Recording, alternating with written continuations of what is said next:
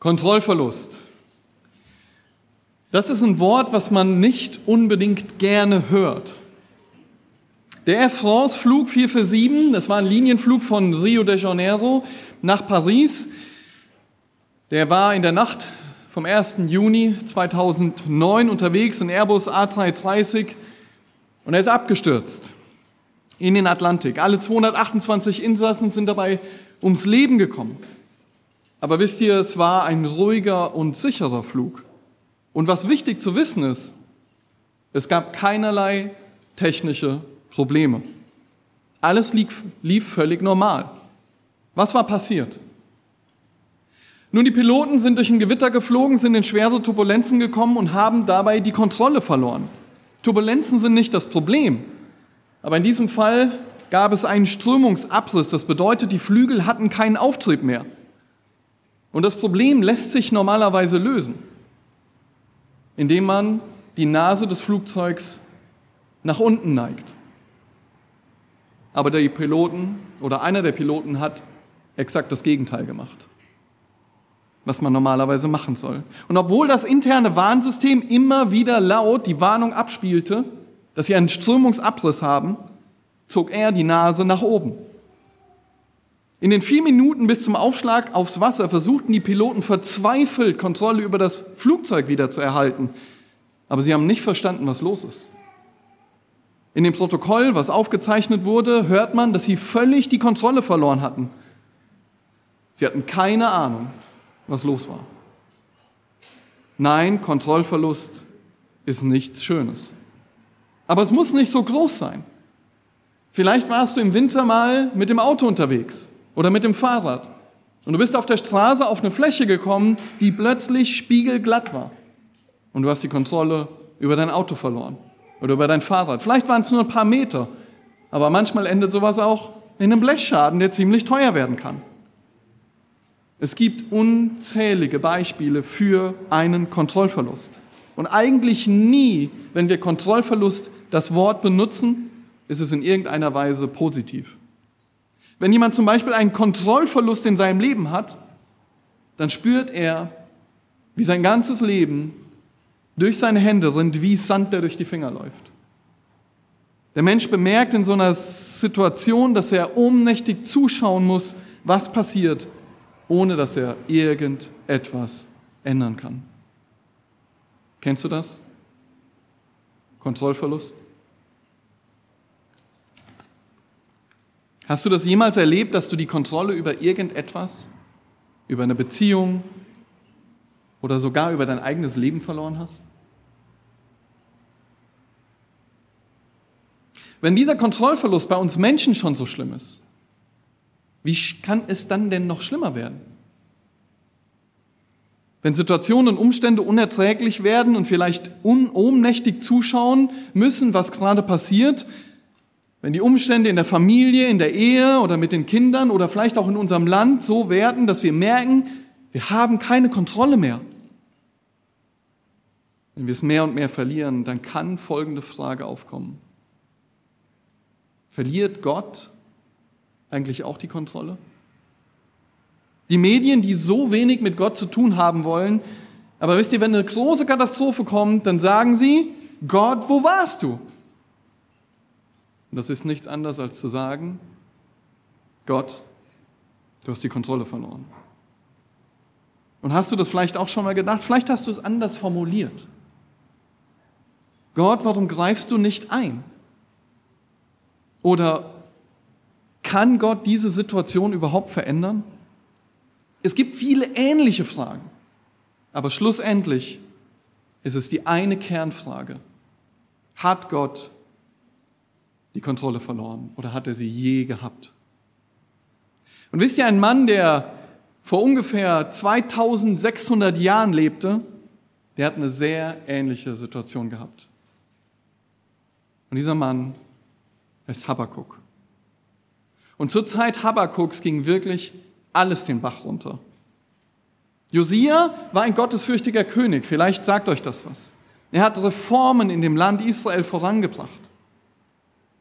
Und er hat sie angestrebt. Und das Volk Israel war auf einem guten Weg. Und dieser gottesfürchtige König, er veränderte alles in dem Land. In Chronik können wir nachlesen, was dieser junge König alles tat. Zweite Chronik 34. Und Josia schaffte alle Gräuel weg aus allen Ländern der Kinder Israels und verpflichtete alle, die sich in Israel befanden, dem Herrn, ihrem Gott zu dienen. Solange er lebte, wichen sie nicht von dem Herrn, dem Gott ihrer Väter. Aber wisst ihr was? Dieser König machte einen großen Fehler, einen richtig dummen Fehler. Später lesen wir, ein Kapitel später, nach alledem, als Josia das Haus des Herrn wiederhergestellt hatte, zog Necho, der König von Ägypten, herauf, um bei Karkemich am Euphrat eine Schlacht zu liefern. Also der König von Ägypten, anderer König, zog hoch und Josia zog aus ihm entgegen. Jener aber, das ist der ägyptische König, sandte Boten zu ihm, Josia, und ließ ihm sagen, was habe ich mit dir zu schaffen, du König von Juda? Nicht gegen dich ziehe ich heute, sondern gegen ein Haus, das mit mir im Krieg liegt. Und Gott hat gesagt, ich soll eilen. Lass ab von Gott, der mit mir ist, damit er dich nicht verderbe. Also der König Necho war ausgezogen, um gegen irgendjemanden oben zu kämpfen, aber er war nicht gegen Josia ausgezogen. Aber wisst ihr was? Josia dreht nicht um. Und Josia trifft noch eine dümmere Entscheidung. Er verkleidet sich sogar als normalen Soldaten und zieht in diese Schlacht. Und er wird so schwer verletzt, dass er stirbt. Und das Fatale an dieser Begebenheit ist, dass der Pharao selbst ihm gesagt hatte, ich will mit dir eigentlich gar keinen Krieg führen. Ich will nur durchziehen. Direkt nach Josia kommt ein neuer König. Und der sorgt dafür, dass dieses Land in absoluter Unmoral versinkt. Es gibt Ungerechtigkeit, es gibt Verrat, es gibt Blutvergießen. Und der Prophet Jeremia lässt folgende Worte des Herrn an diesen bösen König ergehen. Das lesen wir in Jeremia.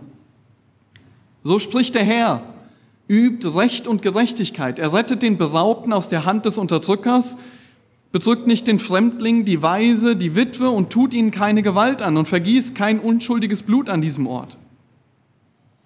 Und dann weiter, wehe dem, der sein Haus mit Unrecht baut und seine Obergemächer mit Ungerechtigkeit, der seinen Nächsten umsonst arbeiten lässt und ihm seinen Lohn nicht gibt. Der spricht, ich will mir ein geräumiges Haus und weite Obergemächer bauen und sich Fenster machen lässt und es mit Zedern, Zedern täfeln lässt und mit roter Farbe anstreicht. Bist du damit König, dass du dich im Bau von Zedernpalästen hervortust? Hat nicht dein Vater auch gegessen und getrunken und doch Recht und Gerechtigkeit geübt? Damals stand es gut mit ihm.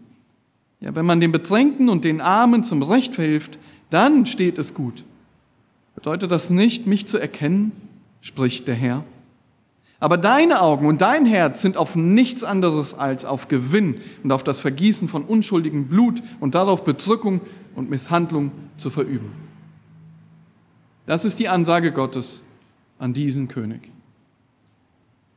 Jeremia warnt das Volk und beschreibt, dass Witwen und Waisen bedrückt werden und dass Vergewaltigungen gibt und dass unschuldiges Blut vergossen wird und dass Menschen arbeiten und kein Geld dafür bekommen, dass es ethisch und moralisch völlig bergab gibt.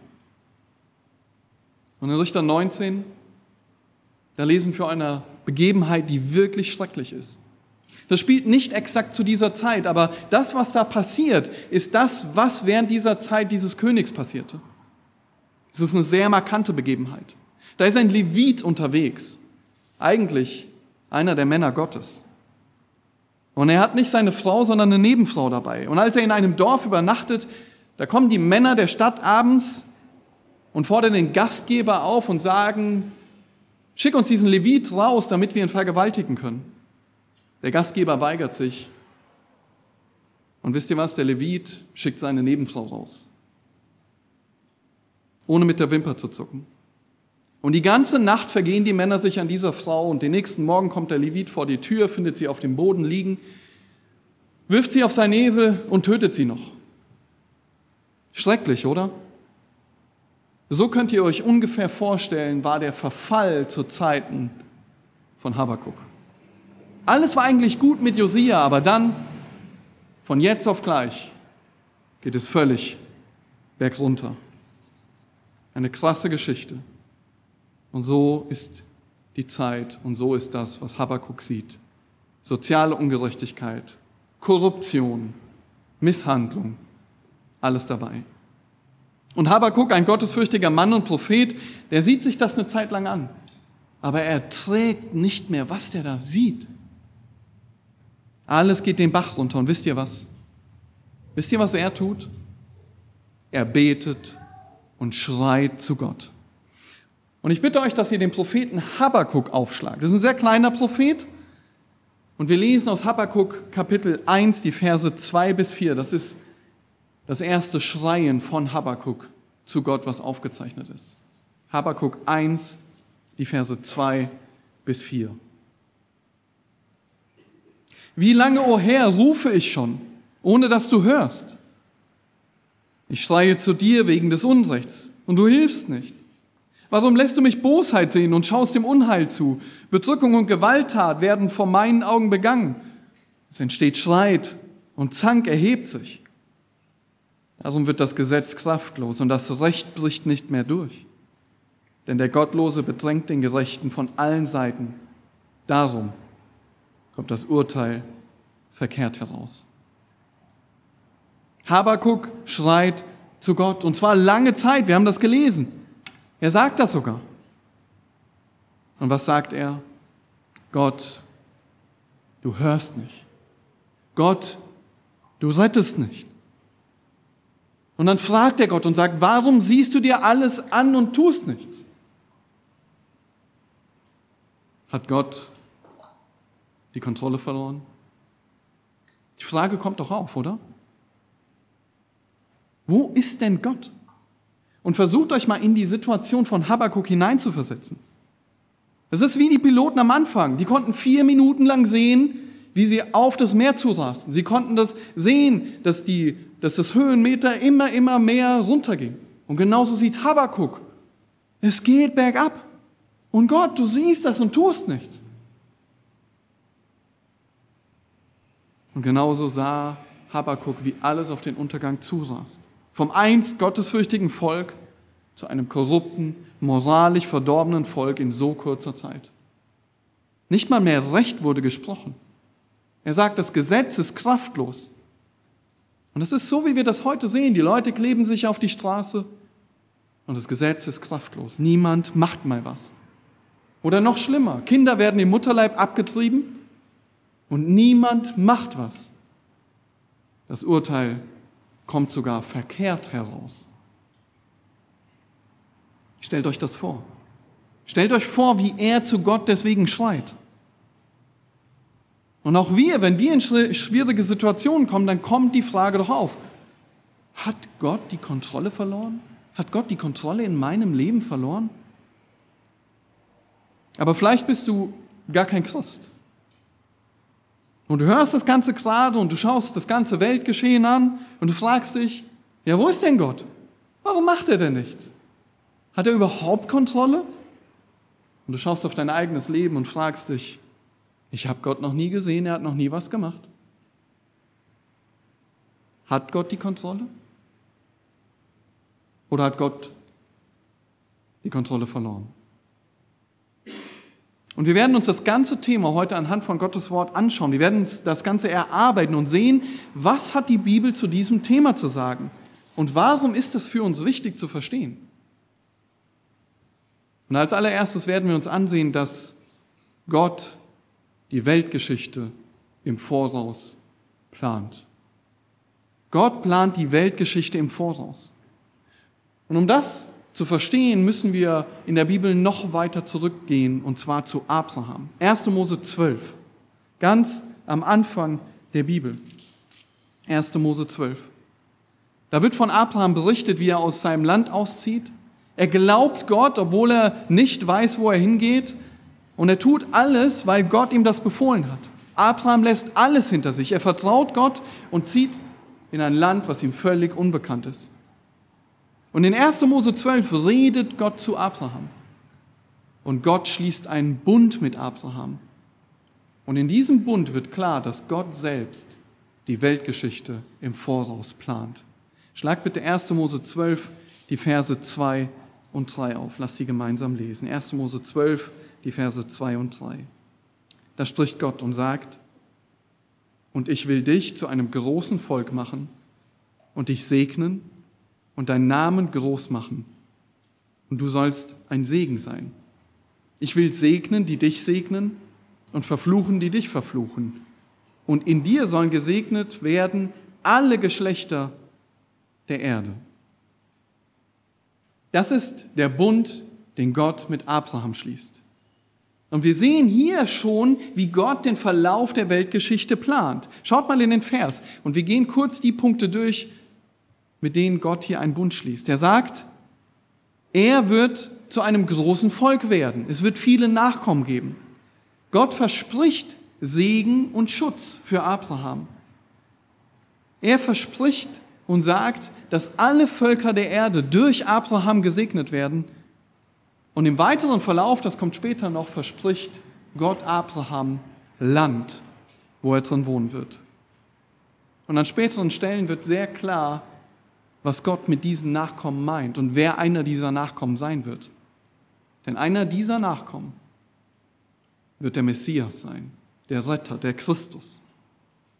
Und diese Verheißung umfasst Elemente, die eine Vorausplanung der Weltgeschichte sind.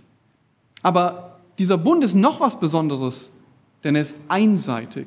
Es ist kein Vertragsschluss, wo Gott das Ganze nur tut, wenn Abraham etwas einhält, sondern Gott schließt einen einseitigen Bund, der ausschließlich daran geknüpft ist, dass Gott sein Versprechen hält. Das ist wichtig, weil Gott damit sagt, egal was passiert, ich werde diesen Bund einhalten. Und er sagt im weiteren Verlauf, und ich will meinen Bund aufrichten zwischen mir und dir und deinem Samen nach dir von Geschlecht zu Geschlecht als einen ewigen Bund, dein Gott zu sein und der deinen Samens nach dir. Und ich will dir und deinem Samen nach dir das Land zum ewigen Besitz geben, in dem du ein Fremdling bist, nämlich das ganze Land Kanaan. Und ich will ihr Gott sein. Es ist Gottes ewiger Bund. Er wird nicht unterbrochen. Und das, ist, das macht einfach klar, dass dieser Bund nicht aufhört mit Abrahams Tod. Gott plant wirklich die Weltgeschichte. Es ist ein ewiger Bund. Nichts und niemand kann diesen Bund Gottes aufhalten. Und Gott gibt aktiv den Plan vor. Er gibt aktiv vor, was geschehen soll. Er gibt das Ziel vor. Er gibt die Reise vor. Er gibt das Ende vor. Gott hat nicht am Anfang die Weltgeschichte wie eine Uhr aufgedreht und schaut dann zu, wie sie langsam abläuft, sondern Gott plant aktiv. Er ist kein passiver Beobachter des Weltgeschehens. Und das kann man auch in späteren Begebenheiten immer und immer und immer wieder sehen. Aber noch was können wir an diesem Bund sehen. Gott plant das Weltgeschehen global. Er sagt, alle Völker sollen durch Abraham gesegnet werden. Und es soll ein großes Volk werden. Und es soll irgendwann der Messias daraus hervorgehen. Das ist der ganz große Plan Gottes mit der Welt, den er plant. Aber Gott plant auch mit dem Einzelnen. Denn er hat nicht nur den großen Plan, sondern er plant hier mit einem Mann, mit einem Ehepaar, nämlich Abraham und Sarah. Selbst ihr Leben waren in diesem Plan Gottes und er lenkt ihre Leben so, dass es schlussendlich zu dem großen Plan, zu dem großen Ziel kommt. Gott plant das Weltgeschehen im Großen, aber er plant das Weltgeschehen auch im Kleinen mit Menschen. Und David, der hat ja unzählige Psalmen geschrieben. Und er war oft in unglaublich schwierigen Situationen, aber trotzdem klammert David sich immer wieder an Gott. Und wisst ihr, warum er das tut? Im Psalm 40 beschreibt er, warum er das tut. David schreit zu Gott und er befand sich bildlich in der Grube und seine Füße steckten im Schlamm. Das ist, wie er das beschreibt. Und er erlebt den vollkommenen Kontrollverlust an seinem eigenen Leib. Aber dann schreibt David Folgendes.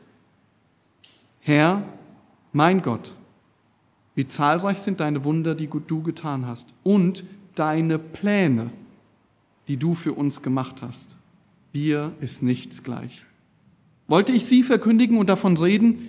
Es sind zu viele, um sie aufzuzählen. Bemerkt ihr was? David preist hier Gott dafür, dass Gott Pläne macht. Gott plant und darin findet David Ruhe und Zufriedenheit. Darin, dass Gott aktiv plant. Er sagt sogar, dass er nicht mal fähig wäre, all das aufzuzählen. Und das auch beweist dass das Zusammenspiel zwischen Gottes globalen Plan und Gottes Pläne mit dem Kleinen, mit dem Einzelnen. Denn David als Einzelperson befindet sich in den Schwierigkeiten und ihn tröstet, dass Gott all das plant und geplant hat. Und vielleicht hast du in deinem Leben gerade auch einen Kontrollverlust. Du fühlst dich wie in einem Auto, was auf eine Eisfläche kommt, es fängt sich an zu drehen und egal wie viel du an dem Lenkrad drehst und wie viel du auf die Bremse trittst, es passiert nichts. Du weißt nicht mehr, wo vorne und wo hinten ist. Und ich kann dir nur den Trost aus Gottes Wort zurufen. Gott hat einen Plan. Gott schaut nicht einfach nur zu. Gott schaut nicht verzweifelt auf diese Erde und weiß nicht, wie das Ganze werden soll. Es ist nicht so, dass Gott das Leid und das Elend wie bei Habakkuk sieht und nur antworten kann, das wollte ich nicht. Es tut mir echt leid. Ich kann nur für dich hoffen, dass du da durchkommst. Und wisst ihr, es gibt einige Menschen, die das sagen. Die sagen, es passiert was Schreckliches, oh, das hat Gott nicht gewollt. Gott schaut auch zu. Er, er wird dir schon irgendwie helfen, aber er schaut nur zu. Nein, Gott plant. Er macht die Pläne. Er reagiert nicht, sondern er regiert. Gott reagiert nicht, sondern er regiert. Er plant genau, wie alles werden soll. Es ist sein Plan, es ist sein Vorsatz. Aber wisst ihr was? Gott plant nicht nur. Gott macht nicht nur Pläne. Gott hat nicht nur den Verlauf der Weltgeschichte im Voraus geplant, sondern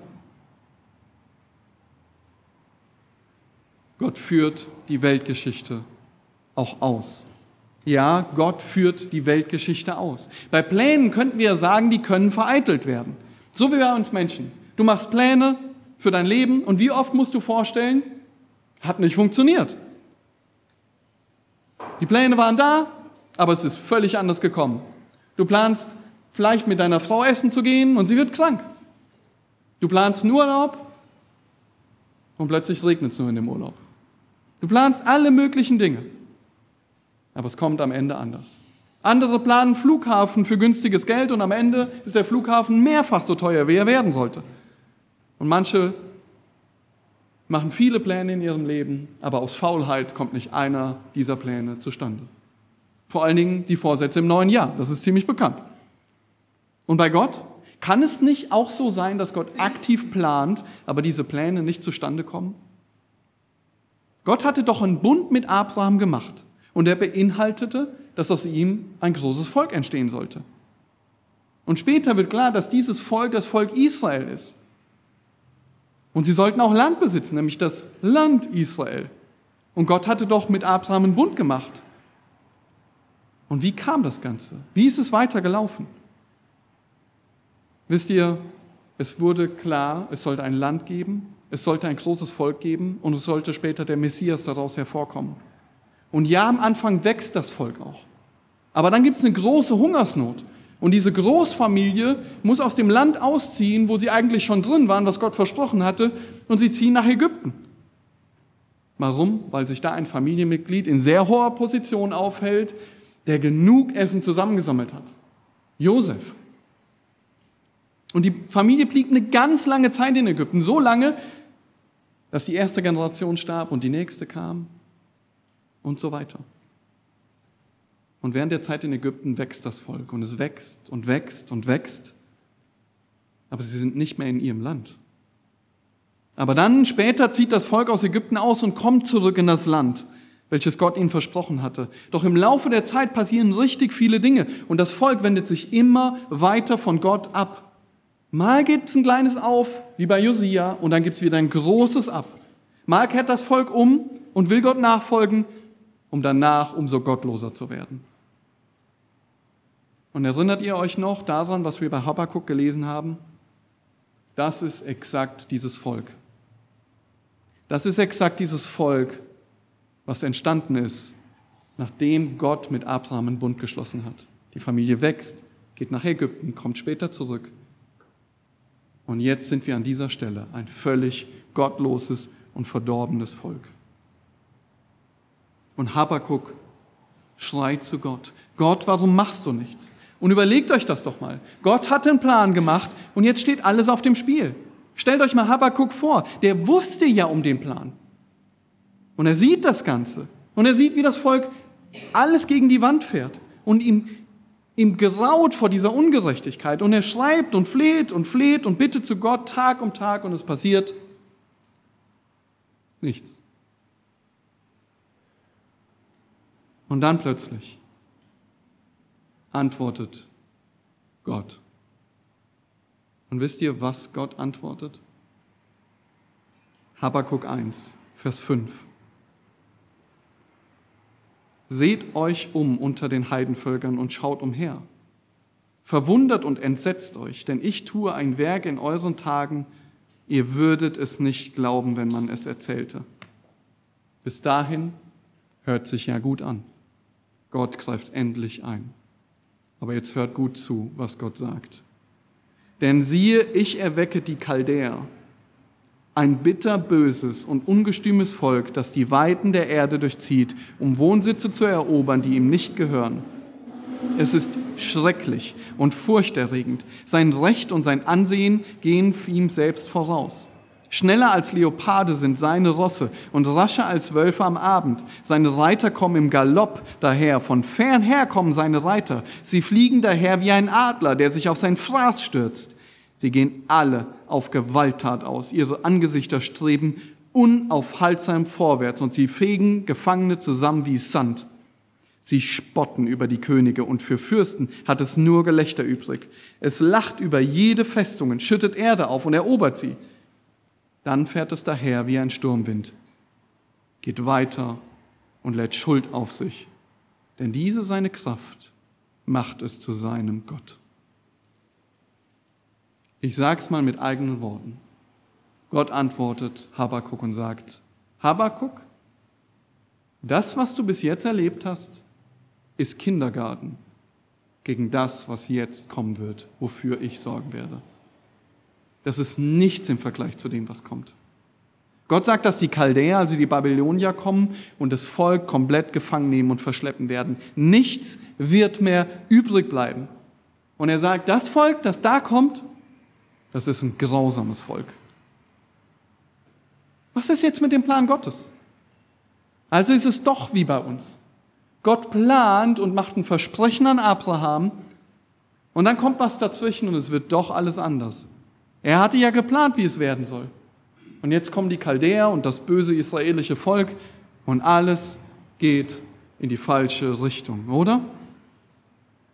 Haben die Chaldäer jetzt einen Strich durch die Rechnung gemacht?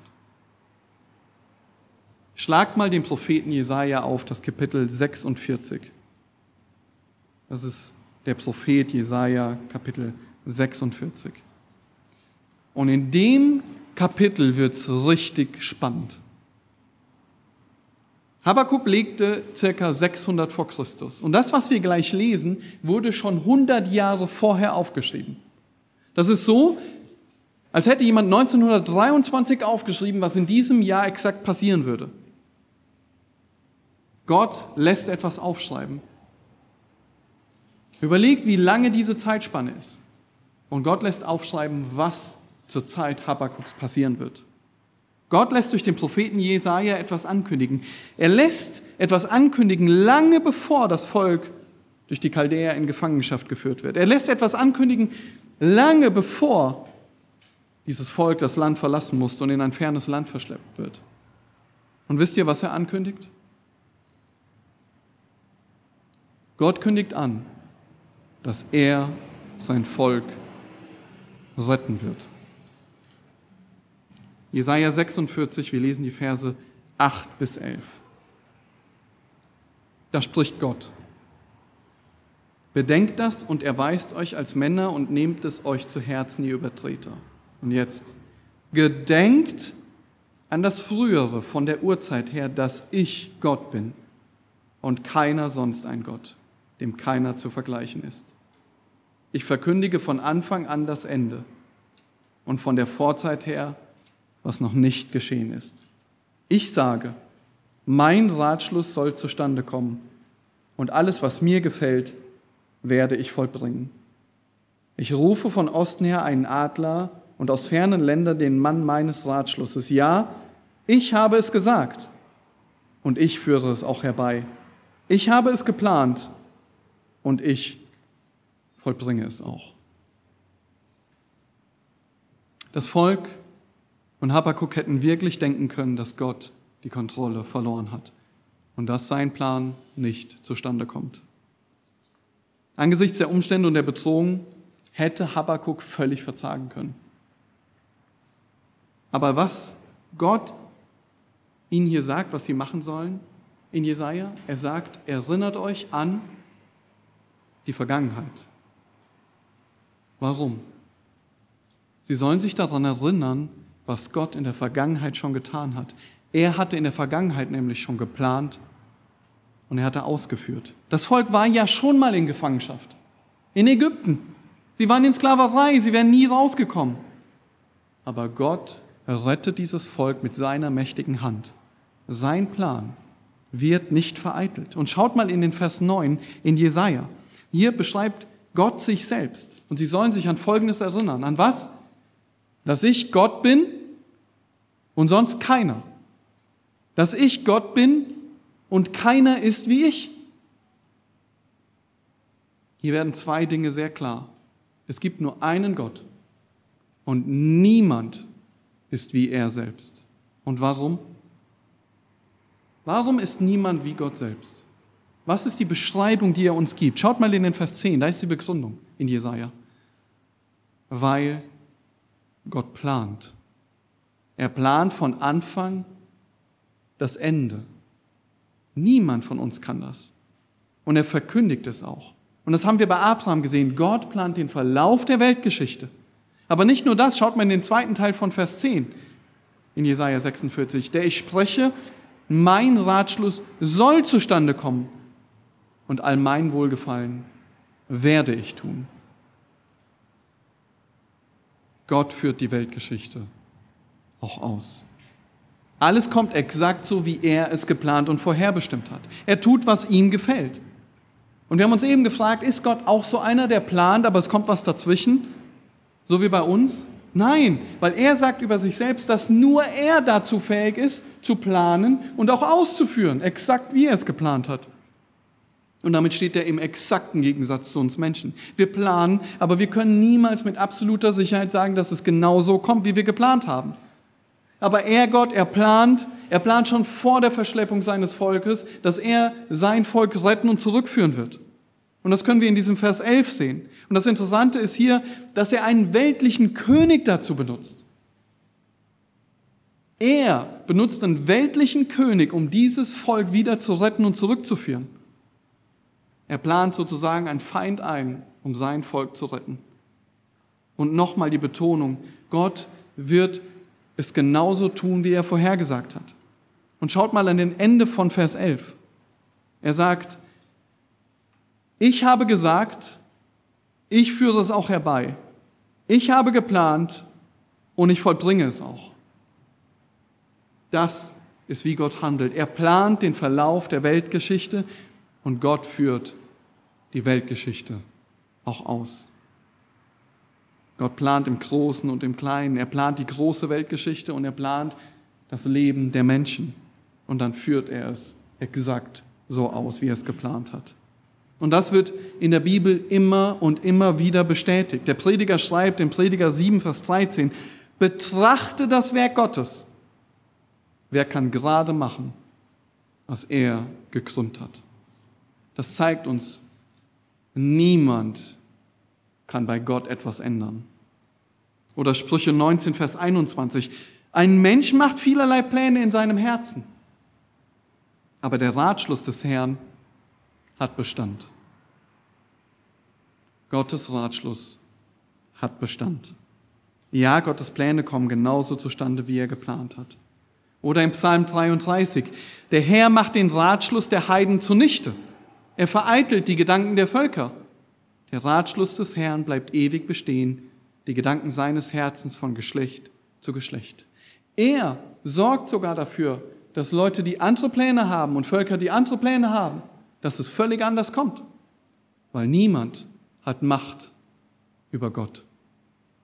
Und so ist es ein Trost für dich und mich zu wissen, dass Gott die Weltgeschichte ausführt. Er plant und führt aus. Seine Pläne kommen zustande. Und kennt ihr Leute, die sagen, ja, ja, ich mache das, und am Ende machen sie es nie? Kennt ihr so Leute? Vielleicht fällt euch ein Name ein gerade in eurem Kopf.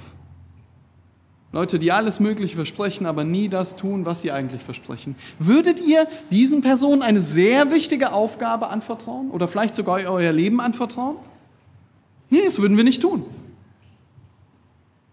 Aber dann gibt es Menschen, und vielleicht kommt euch auch ein Name in den Kopf, wenn die was sagen, dann tun die das und ihr könnt euch sicher darauf verlassen, dass sie es tun. Wir sagen, das ist ein Mann oder eine Frau ihres Wortes. Die Person sagt das und sie tut das. Und den Leuten vertrauen wir gerne etwas an. Und trotzdem sind wir Menschen immer noch fehlerhaft. Wir haben nicht die absolute Kontrolle. Selbst so eine Person kann noch versagen. Aber Gott kann nicht versagen. Er plant und er tut genau das, was er geplant hat. Über Gott wird im Alten Testament gesagt, nicht ein Mensch ist Gott, dass er lüge, noch ein Menschensohn, dass er bereue? Sollte er jemals sprechen und es nicht tun und reden und es nicht aufrechterhalten? Gott lügt nicht. Und Gott tut, was er verspricht.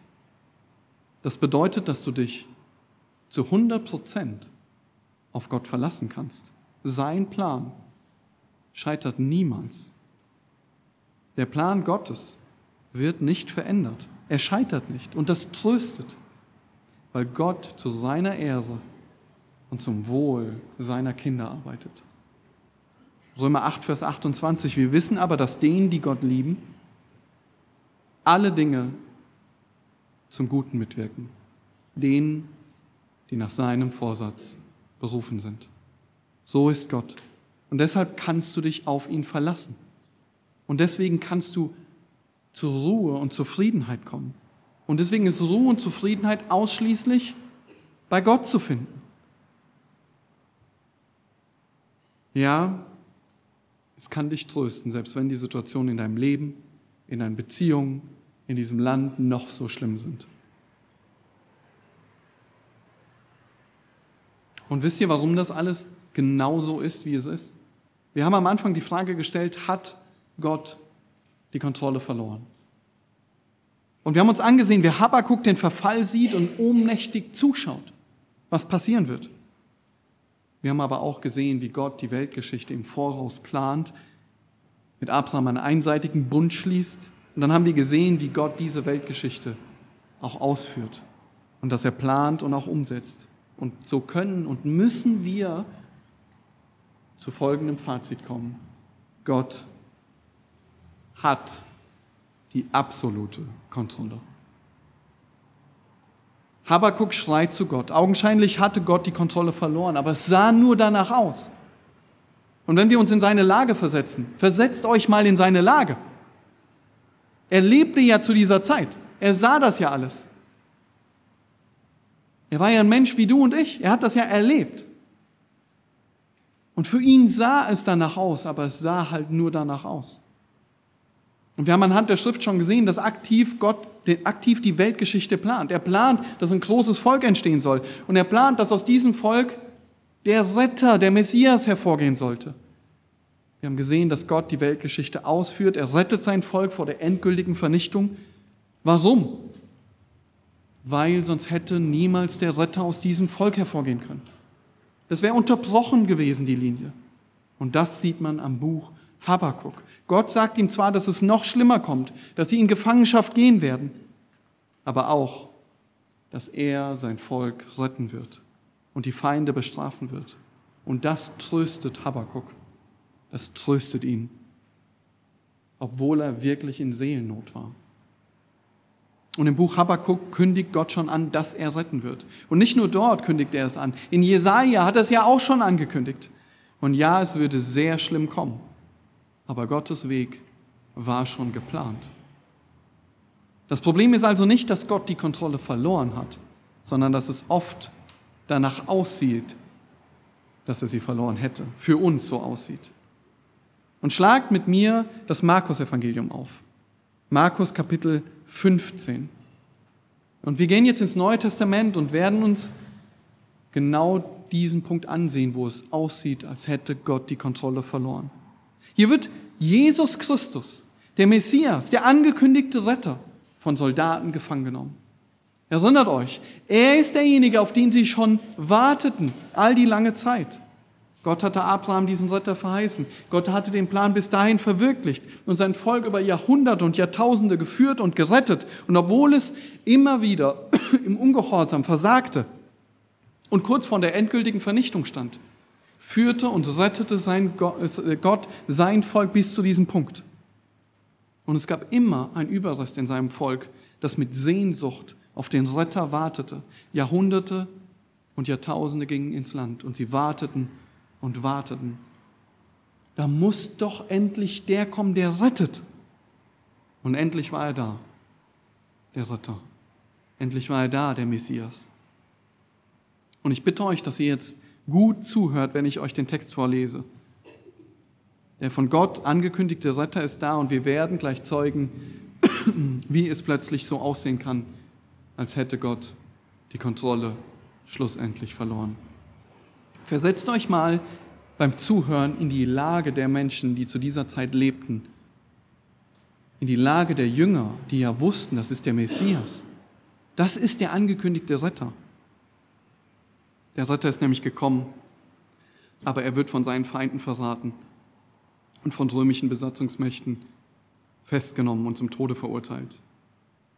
Und Jesus, der Sohn Gottes, der angekündigte Retter, er ist in dieser Situation völlig passiv. Es kann so aussehen, als habe Gott die Kontrolle verloren. Hört gut zu. Markus 15, die Verse 16 bis 32. Markus 15, die Verse 16 bis 32. Da führten ihn die Kriegsknechte hinein in den Hof. Das ist das Prätorium. Und sie riefen die ganze Schar zusammen. Sie legten ihm einen Purpurmantel um, flochten eine Dornkrone und setzten sie ihm auf. Und sie fingen an, ihn zu grüßen. Sei gegrüßt, König der Juden. Und sie schlugen sein Haupt mit einem Rohr und spuckten ihn an beugten die Knie und fielen vor ihm nieder.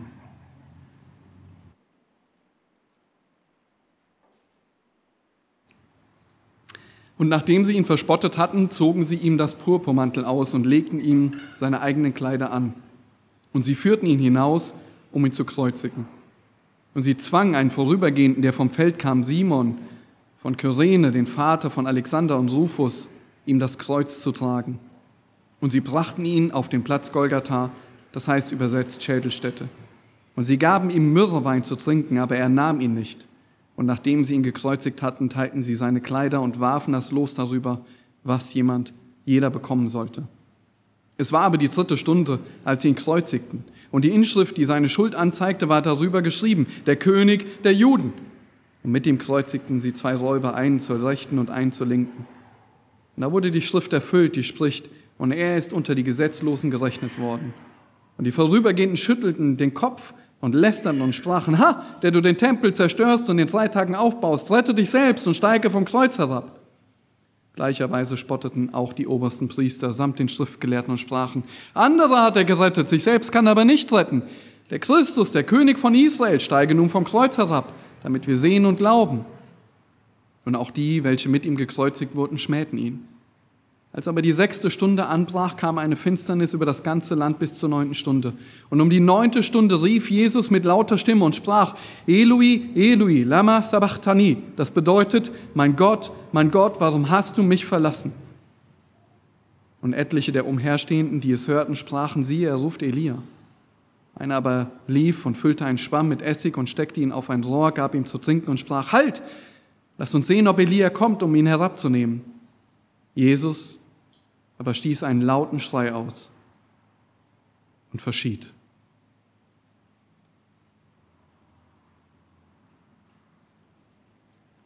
Gott hat also doch die Kontrolle verloren. Sein Plan ist doch nicht zustande gekommen. Jetzt ist alles aus. Der lange angekündigte Retter. Tot. Keine Rettung für die Menschheit. Der Rettungsplan Gottes genauso gescheitert wie die Rettungsmission des U-Bootes, was zur Titanic wollte. Das war's. Keine Rettung mehr. Und das bedeutet, dass die Menschheit immer noch in Sündenschuld lebt und es keine Vergebung für Sünden gibt. Das bedeutet, dass jeder von Gott für seine Schuld und Sünde gerichtet wird. Es gibt keinen Ausweg mehr aus der Hölle. Das ist das Ende. Ist das das Ende? In Apostelgeschichte 4, Vers 10 wird das Ganze sehr gut zusammengefasst, was dort eigentlich passiert ist. In einer Predigt steht, so sei euch allen und dem ganzen Volk Israel bekannt gemacht, dass durch den Namen Jesu Christi des Nazaräers, den ihr gekreuzigt habt, den Gott auferweckt hat aus den Toten, dass dieser durch ihn gesund vor euch steht. Das ist der Stein, der von euch den Bauleuten verworfen wurde, der zum Eckstein geworden ist. Und es ist in keinem anderen das Heil, denn es ist kein anderer Name unter den Himmel den Menschen gegeben, in dem wir gerettet werden sollten. Das ist der Höhepunkt. Das ist der Höhepunkt der ganzen Geschichte. Nein, Gott hat nicht die Kontrolle verloren. Er hat geplant und er hat ausgeführt. Er hat die absolute Kontrolle. Und auch wenn es so aussah, als habe er die Kontrolle verloren, führte und lenkte er alles exakt so, wie es kommen sollte. Christus musste sterben, aber er musste sterben, damit Schuld bezahlt würde. Er musste zum stellvertretenden Opfer werden, aber er blieb nicht im Tod, sondern er besiegte den Tod. Er stand wieder von den Toten auf und Jesus wurde so zum Retter der Welt. Gott plant. Schon direkt nach dem Sündenfall in 1. Mose 3 kündigt Gott nämlich schon den Retter an. Und diesen Plan teilt er uns in seinem Wort Stück für Stück immer genauer mit. Im Laufe des Alten Testaments wird das Ganze immer klarer, immer deutlicher, welchen großen Plan er verfolgt und wann er oder wie er den Retter schicken wird. Und im Propheten Jesaja, aus dem wir eben schon gelesen haben, kündigt Gott nicht nur an, dass er sein Volk aus der Gefangenschaft retten wird, sondern durch Jesaja kündigt Gott den Retter an. Und wisst ihr, wie er ihn ankündigt? Jesaja 53, ein sehr bekanntes Kapitel. Verachtet war er und verlassen von Menschen. Ein Mann, der Schmerzen mit Leiden vertraut, wie einer, vor dem man das Angesicht verbirgt. So verachtet war er und wir achteten ihn nicht. Für wahr, er hat unsere Krankheit getragen und unsere Schmerzen auf sich geladen. Wir aber hielten ihn für bestraft, von Gott geschlagen und niedergebeut. Doch er wurde um unserer Übertretung willen durchbohrt, wegen unserer Missetaten zerschlagen. Die Strafe lag auf ihm, damit wir Frieden hätten. Und durch seine Wunden sind wir geheilt worden. Wir alle gingen in die Irre wie Schafe. Jeder wandte sich auf seinen Weg, aber der Herr warf unser aller Schuld auf ihn. Er wurde misshandelt, aber er beugte sich und tat seinen Mund nicht auf, wie ein Lamm, das zur Schlachtbank geführt wird und wie ein Schaf, das stumm ist vor seinen Scherern und seinen Mund nicht auftut. Infolge von Drangsal und Gericht wurde er weggenommen. Wer will aber sein Geschlecht beschreiben? Denn er wurde aus dem Land der Lebendigen weggerissen. Wegen der Übertretung meines Volkes hat ihn Strafe getroffen. Gott plant die Rettung nicht nur sondern Gott führte die Rettung auch aus. Er tut es im Kleinen, indem er das, die unzähligen Leben von Menschen auf dieser Erde führt und lenkt und zu seinem großen Ziel kommt. Und er tut es, indem er das Volk in der Zeit von Habakkuk in die Gefangenschaft führen lässt und aus der Gefangenschaft wieder erretten lässt. Er tut es, indem er sein Volk Israel durch die Zeiten hindurch bewahrt, damit der Messias, der Erretter, der Erlöser der Welt aus diesem Volk ein Segen für alle werden kann. Und ihm entgleitet nichts. Ihm entgleitet auch nichts in deinem Leben. Er kümmert sich nicht nur um die Weltgeschichte, sondern er kümmert sich auch um die Spatzen. Die Spatzen. Matthäus 6, Abvers 25. Darum sage ich euch, sorgt euch nicht um euer Leben, was ihr essen und was ihr trinken sollt, noch um euren Leib, was ihr anziehen sollt. Ist nicht das Leben mehr als die Speise und der Leib mehr als Kleidung? Seht die Vögel des Himmels an, sie säen nicht und sie ernten nicht, sie sammeln auch nicht in Scheunen. Und euer himmlischer Vater ernährt sie doch. Seid ihr nicht viel mehr wert als sie? Wer aber von euch kann durch eure Sorgen, durch seine Sorgen zu seiner Lebenslänge eine einzige Elle hinzusetzen? Und warum sorgt ihr euch um Kleidung? Betrachtet die Lilien des Feldes, wie sie wachsen. Sie mühen sich nicht, sie spinnen nicht. Ich sage euch aber, dass euch auch Salomo in all seiner Herrlichkeit nicht gekleidet war wie eine von ihnen. Wenn nun das Gras des Feldes, das heute steht und morgen in den Ofen geworfen wird, so kleidet, wird er das nicht viel mehr auch mit euch tun, ihr Gläubigen, Kleingläubigen? Darum sollt ihr euch nicht sorgen und sagen, was werde ich essen oder was werde ich trinken oder mit, womit werden wir uns kleiden? Denn nach all diesen Dingen trachten die Heiden. Aber euer himmlischer Vater weiß, dass ihr das alles benötigt. Trachtet vielmehr zuerst nach dem Reich Gottes und nach seiner Gerechtigkeit, so wird euch dies alles hinzugefügt werden. Gott plant nicht nur die große Weltgeschichte. Er sorgt sich sogar um die Vögel. Und warum sagt Matthäus das? Weil wir viel mehr sind. Er sorgt für uns. Er lenkt, er plant und er führt aus in unserem Leben. Gott hat die absolute Kontrolle.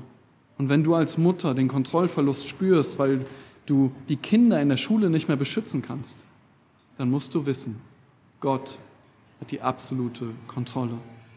Wenn du auf der Arbeit den Kontrollverlust bemerkst, dann bedenke, Gott hat die absolute Kontrolle. Er hat sie nie verloren, er wird sie nie verlieren. Wenn du in deinem Leben den Kontrollverlust spürst, in irgendeiner Situation, in irgendeiner Beziehung oder in deiner Ehe oder in was auch immer, denk daran, Gott hat die absolute Kontrolle. Er wird sie nie verlieren. Und wenn du im Alter langsam deine Sinne verlierst, und alles schwerer wird und die Kontrolle über deinen Körper langsam entgleitet, dann lass dich trösten. Gott hat die absolute Kontrolle. Alles ist in seiner liebenden Vaterhand.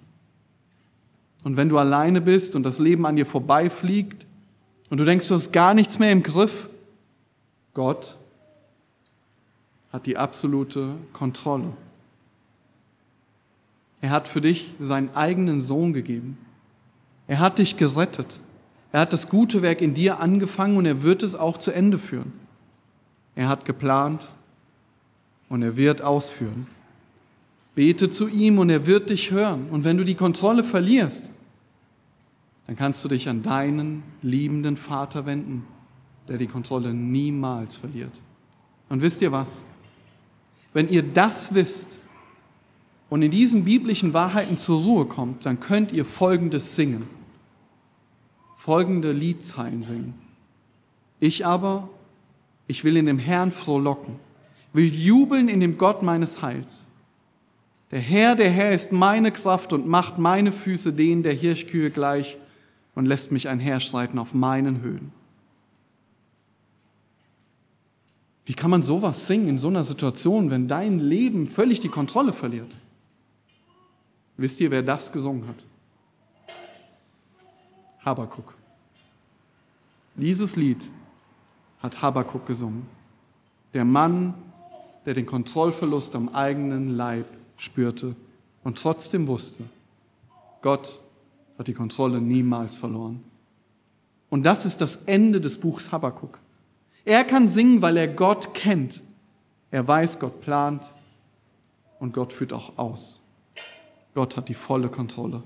Und genau das ist der Grund, warum Habakkuk froh singen kann, angesichts des ganzen Elends, weil er kennt seinen Gott.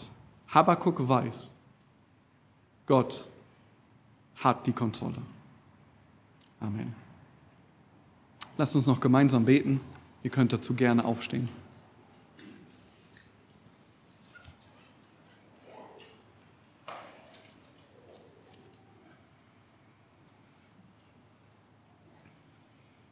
Du großer Gott und Vater,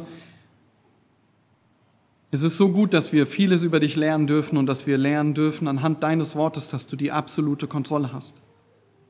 Wie viele von uns kommen immer wieder in Situationen, in denen wir merken, dass wir keine Kontrolle mehr haben, dass Dinge uns durch die Hände rinnen wie Sand, dass wir nichts mehr greifen können, dass die Dinge uns entgleiten, als wären sie glitschig wie ein Aal.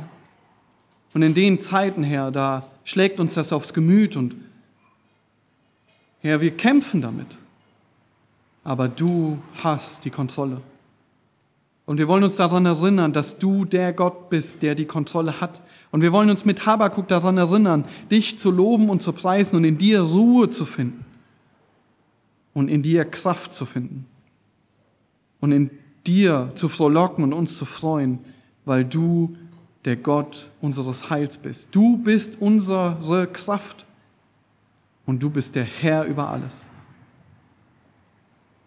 Du großer Gott und Vater, danke dafür, dass du diesen großen Rettungsplan geplant hast und ausgeführt hast, obwohl wir ihn nicht verdient hatten. Danke dafür, dass wir darin sehen dürfen, du hast die Kontrolle. Und wir beten darum, dass wir dich loben und ehren mit unserem Leben, selbst wenn du Dinge in unser Leben bringst, die uns nicht gefallen. Hilf uns dabei, Herr, dir zu vertrauen und Stück für Stück zu dem Punkt zu kommen, wie David und wie Habakkuk wie viele andere, die dich zum Schluss loben und sich über dich freuen. Amen.